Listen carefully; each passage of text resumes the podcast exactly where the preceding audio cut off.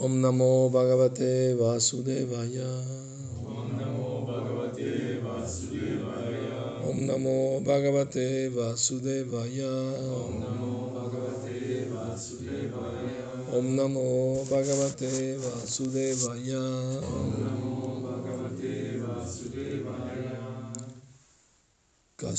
तु अनादृत्या परानुचिन्तम् rite pashun asatim nama kuryat pasyanjanam patitam vaitaranyam swakarmajan paritapan yushanam. Traducción. ¿Quién más aparte de los muy materialistas va a desdeñar ese pensamiento trascendental y adoptar solo los nombres temporales, viendo que las masas están caídas en el río del sufrimiento como consecuencia del resultado que han devengado de su propio trabajo? Significado. En los Vedas se dice que las personas que están apegadas a los semidioses, con exclusión de la suprema personalidad de Dios, son como los animales que siguen al pastor, aunque lo esté llevando al matadero. Los materialistas, al igual que los animales, tampoco saben cómo están siendo desencaminados al, al desdeñar el pensamiento trascendental acerca de la persona suprema. Nadie puede estar con la mente vacía. Se dice que una inteligencia ociosa es el taller del diablo. Porque una persona que no puede pensar correctamente tendrá que pensar en algo que puede causar un desastre. Los materialistas siempre están adorando a algunos semidioses menores, aunque ellos se condenan el Bhagavad Gita. Mientras una persona está ilusionada con la ganancia material, le hace, les hace pedidos a los semidioses respectivos para obtener cierto y determinado beneficio, que al fin y al cabo es ilusorio y temporal. Al trascendentalista iluminado no lo cautivan esas cosas ilusorias. Por consiguiente, él siempre está absorto en el pensamiento trascendental acerca del Supremo. En las diferentes etapas de la vida, de, la, perdón, en la diferente etapa de la comprensión, es decir, Brahman, Paramatma y Bhagavan. En el verso anterior se indica que uno debe pensar en la superalma, lo cual está un escalón más arriba que el pensamiento impersonal acerca de Brahman, tal como se sugirió en el caso de contemplar el Virat Rupa de la personalidad de Dios. Las personas inteligentes que pueden ver bien pueden analizar las condiciones más generales de las entidades vivientes que están deambulando en el ciclo de las 8.400.000 especies de vida, así como también en las diferentes clases de seres humanos. Se dice que existe una faja perpetua de agua llamada río Baitarani a la, a la entrada del planeta plutónico de Yamarash quien castiga a los pecadores de diferentes maneras. Después de que el pecador es sometido a esos sufrimientos, se le asigna una determinada especie de vida, conforme a sus actos en el pasado. Esas entidades vivientes, según las castiga Yamarash, se ven, se ven en diferentes variedades de la vida condicionada. Algunas de ellas están en el cielo y otras están en el infierno. Algunas de ellas son brahmanas y otras son avaras. Pero nadie es feliz en este mundo material. Y todas ellas son prisioneras de primera, segunda o tercera categoría, que están sufriendo a causa de sus propios actos.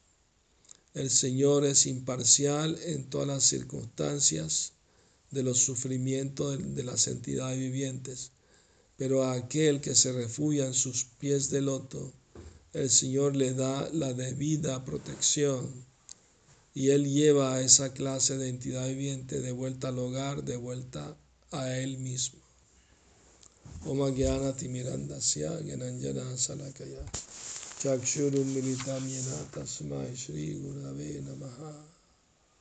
Mm.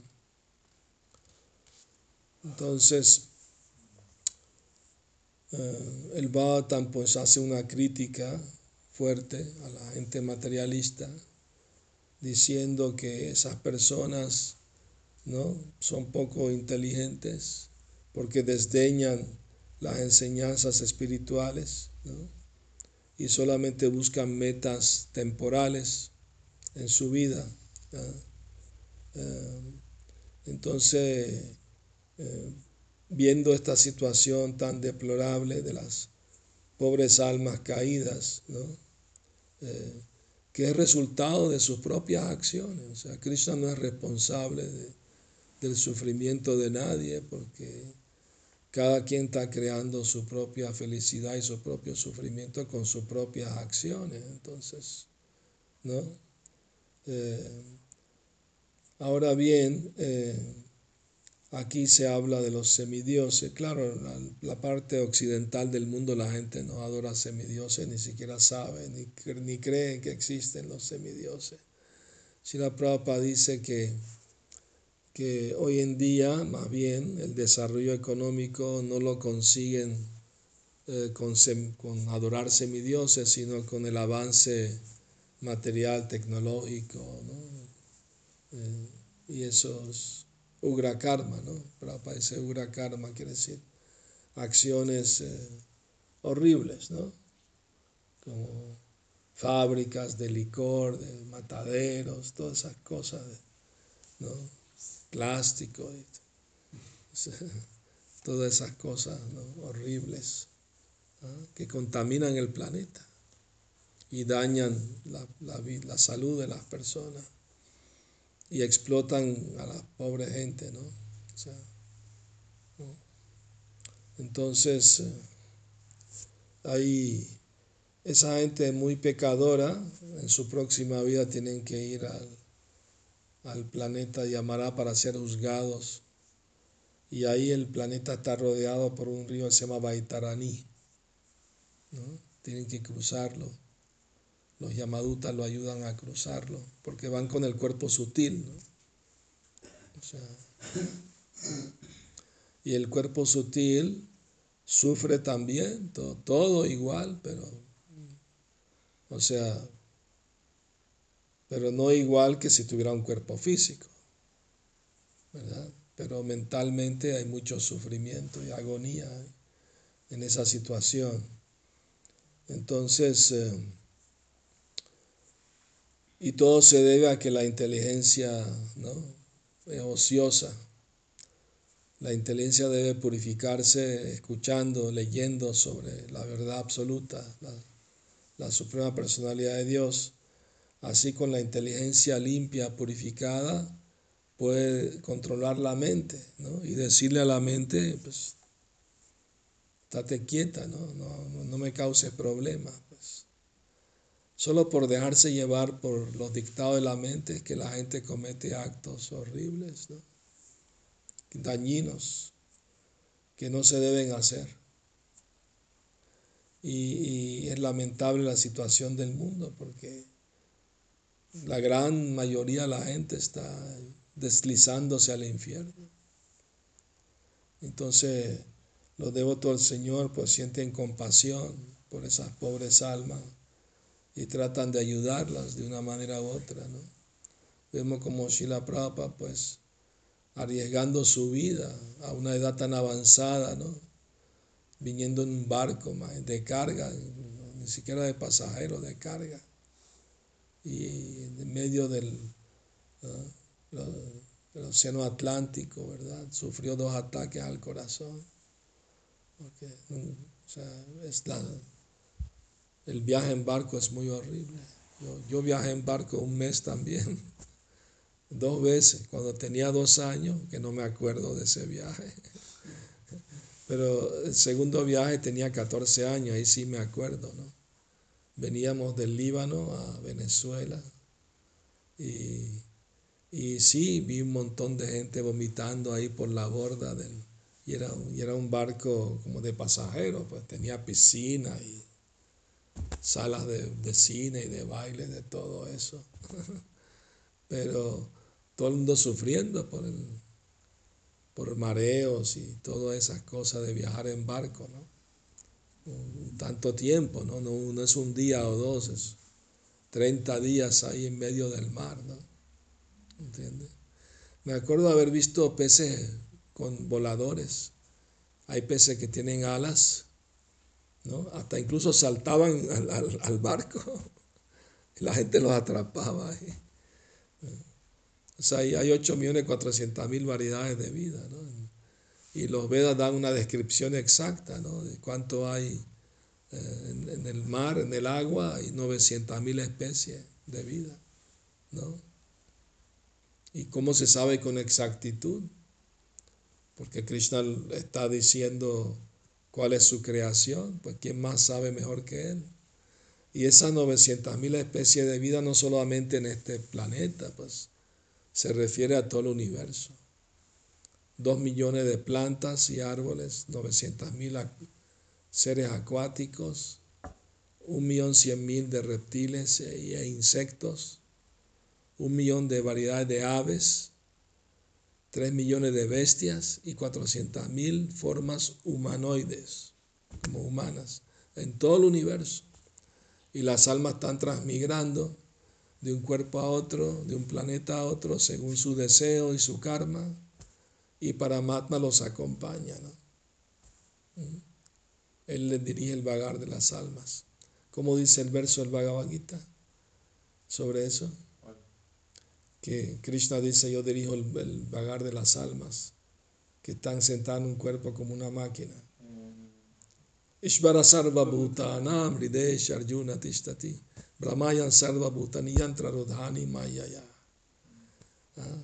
Yantra quiere decir máquina. Entonces este cuerpo es como una máquina que el alma está habitando. Y Krishna dice, yo dirijo el vagar de las almas. ¿Ah? Como estoy sentado en el corazón, conozco sus deseos, conozco sus actividades. Y de acuerdo a ellas, yo las dirijo a su siguiente vida, al cuerpo que le corresponde tener. Entonces, si uno cultiva vida espiritual, conciencia de Krishna, pues Krishna nos va a llevar a un destino espiritual. Sin duda alguna, si uno sigue bien su práctica, bien como debe ser, ¿ah? Krishna asegura que aquel que hace el bien nunca es vencido por el mal. Incluso si un devoto, digamos, no termina de completar su proceso espiritual, lo abandona, deja de practicar conciencia de Krishna. Aún así no, no, ha perdido nada, todo lo que ha hecho se le queda en su cuenta espiritual. Y en su próxima vida, Krishna le da la oportunidad de nacer en una buena familia de devotos o de gente muy piadosa para que siga su avance donde mismo quedó. ¿no? no va a empezar de cero. Entonces hay un aliciente. Y si un devoto no se cae, permanece firme toda su vida en la conciencia de Krishna, Krishna asegura que vendrá a mí sin falta.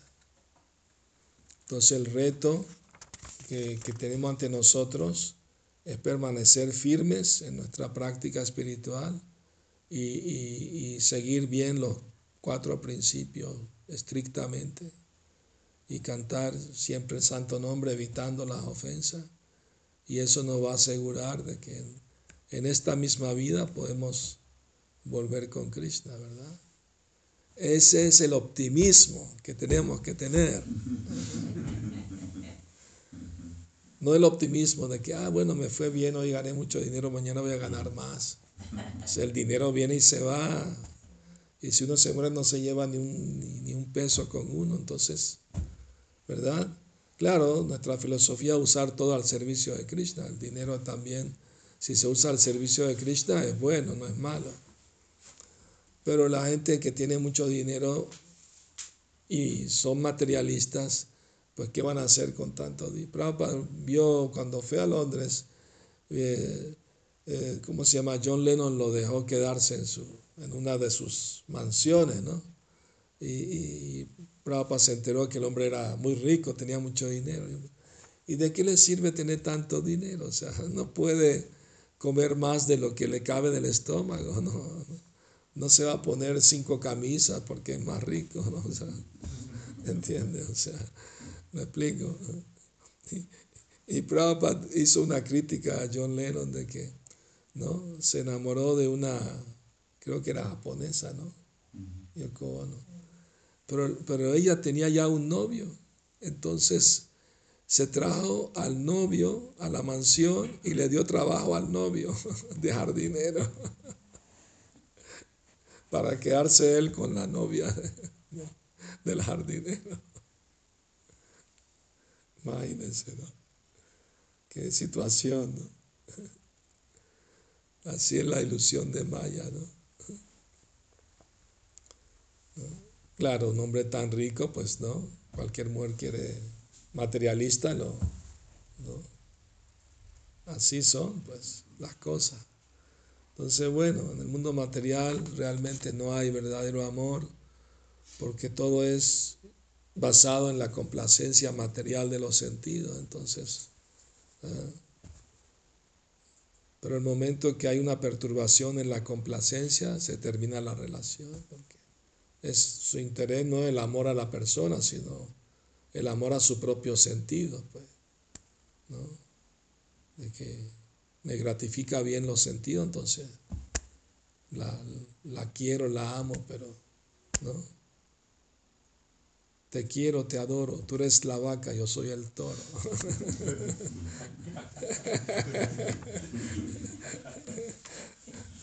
Cuando aparece otro torito ahí más joven y con más... ¿ah? Entonces, adiós, ¿no?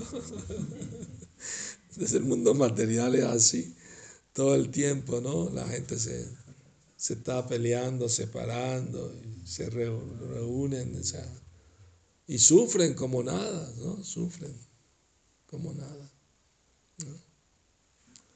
Entonces, para dejar de sufrir, eh, hay que volverse consciente de Krishna. ¿Ah?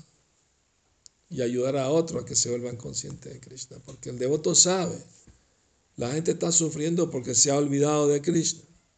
¿Y cuál es el remedio? Ayudarlo a que se acuerden de Krishna. Ese es el remedio.